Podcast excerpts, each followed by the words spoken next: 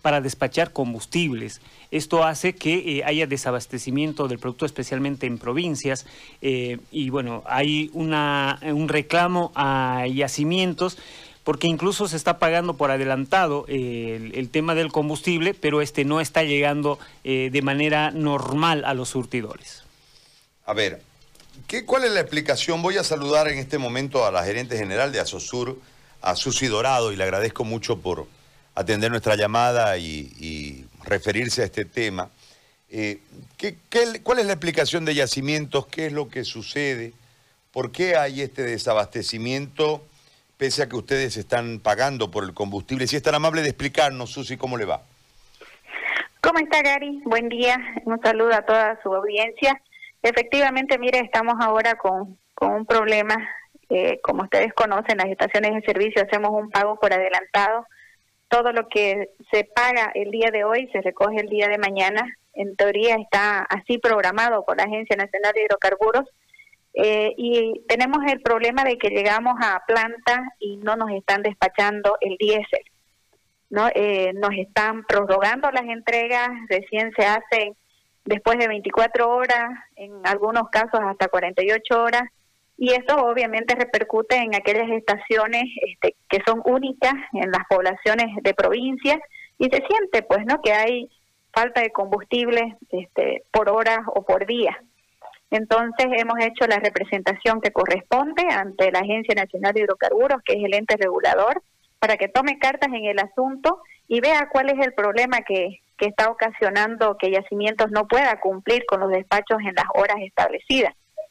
¿No? Eh, nuestro, nuestra preocupación va porque los afectados, en este caso, es el pueblo, es la población, y, y obviamente con quien se estrellan es con las estaciones de servicio, pero en realidad nosotros hacemos nuestro mejor esfuerzo. Están nuestros cisterneros en la, en la planta esperando que sean autorizados para, para el carguío, pero como le digo, este, no, no está siendo eh, posible esta situación. Eh, hemos tenido una reunión con la gente de yacimientos y nos han indicado de que hay un problema en la hidrovía, que han bajado las aguas y que se han quedado varadas, varados lo, eh, las barcazas. Entonces esta situación ha impedido de que llegue el diésel importado. Sin, sin embargo, este, nosotros vemos que es importante ver alternativas, formas de cómo solucionar este problema para que no siga avanzando y cause mayores problemas porque Dari estamos en una época de zafra y es importantísimo contar con el producto. A ver, para que nosotros entendamos, eh, Susi, ¿cómo es la estructura del, del negocio para el abastecimiento? Es decir, ustedes pagan y ellos en 24 horas tienen que cargar a las cisternas, ustedes pagan el transporte del el sitio que determina yacimientos a cada uno de los, de los eh, surtidores, la distribución corresponde a ustedes, tienen eh, ustedes algún tipo de cargo en caso de que no estén abastecidos, ¿Cómo, cómo funciona el negocio para que nosotros entendamos y si esta explicación tiene después un resarcimiento de parte de yacimientos porque son ellos los, que incumplen, amén de cualquier eh, circunstancia, en este caso ellos dicen que es un tema de lo que ha ocurrido con eh, las lluvias y las inundaciones, etcétera, pero eh, para poder entender, porque al fin de cuentas, como usted bien decía, todo esto termina generando una repercusión en el ciudadano que no puede acceder al combustible y en el aparato productor, en esta época que usted señala que es de zafra, este, también debe sufrir seguramente un impacto económico por esta situación. Entonces, yo quiero entender cómo se da el circuito y si existe un resarcimiento o la posibilidad de un resarcimiento de parte, en este caso, del que incumple, que es yacimientos. Bueno, este, lo siguiente. El punto número uno, nosotros tenemos un solo proveedor. El único proveedor es YPFB, no tenemos otra alternativa de compra. Segundo, nosotros tenemos un contrato en el cual Yacimiento se compromete a entregarnos los productos facturados. Eh, tercero, nosotros compramos un volumen establecido por la Agencia Nacional de Hidrocarburos en base a un estudio que se hace de la demanda que se tiene del mercado interno. Las estaciones de servicio eh, hacemos la facturación el día anterior, pagamos por adelantado y contratamos los cisternas para que nos transporten el producto desde la planta hasta la estación de servicio. Evidentemente, eh, al no tener el producto en los tiempos señalados, para nosotros esto es un cargo porque tenemos que tener al cisternero y al camión parado en la planta, afuera de planta, hasta que se les deje ingresar. Y obviamente aquí tenemos que correr con lo que es viático, eh, horas extras, etcétera, ¿no? Porque se están incluso toda la noche, toda la mañana, y dependiendo de la disponibilidad del producto, recién ingresan a cargar. Lo ideal sería que haya un resarcimiento por todo este perjuicio que hay, ¿no? pero yo le digo, Gary, este, si yo le inicio un proceso a, yacimientos, yacimientos rompe contrato conmigo, ¿de dónde voy a comprar producto? ¿De dónde voy a, comprar producto? ¿Cómo voy a abastecer a la población?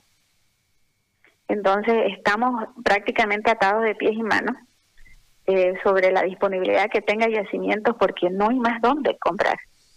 No hay, no hay otro lugar, no hay otro proveedor.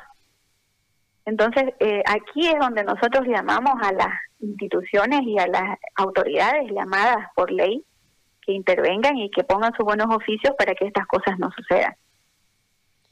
Y este desabastecimiento, si pudiésemos cuantificarlo, eh, en relación a cuántas estaciones de servicio en este momento o están con el concho, como decimos popularmente, o ya no están este, brindando el servicio, económicamente cuánto influye en el negocio directo que es el de ustedes, el de la distribución, y en, los negocios que genera a través de, esta distribución eh, en el tema del agro, por poner un ejemplo. ¿Cuántos días van?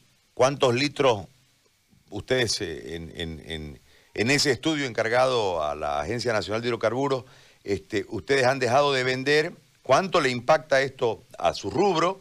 y cuánto le impacta al no poder comprar el usuario final en, en el aparato. ¿Tiene el dato o un estimado? Mire, eh, no, no tengo el dato porque nosotros venimos de una situación bastante crítica por el tema de la pandemia. Usted sabe que hemos estado trabajando por horas. Eh, nuestros clientes son los, los, los vehículos, los micros, los taxis y lamentablemente teníamos restricción de circulación venimos ya golpeados porque incluso en, el tema del GNB teníamos un 95% de caída de las ventas y en el tema de, los combustibles líquidos teníamos un 70, entre un 70 y un 80% de la caída de nuestras ventas.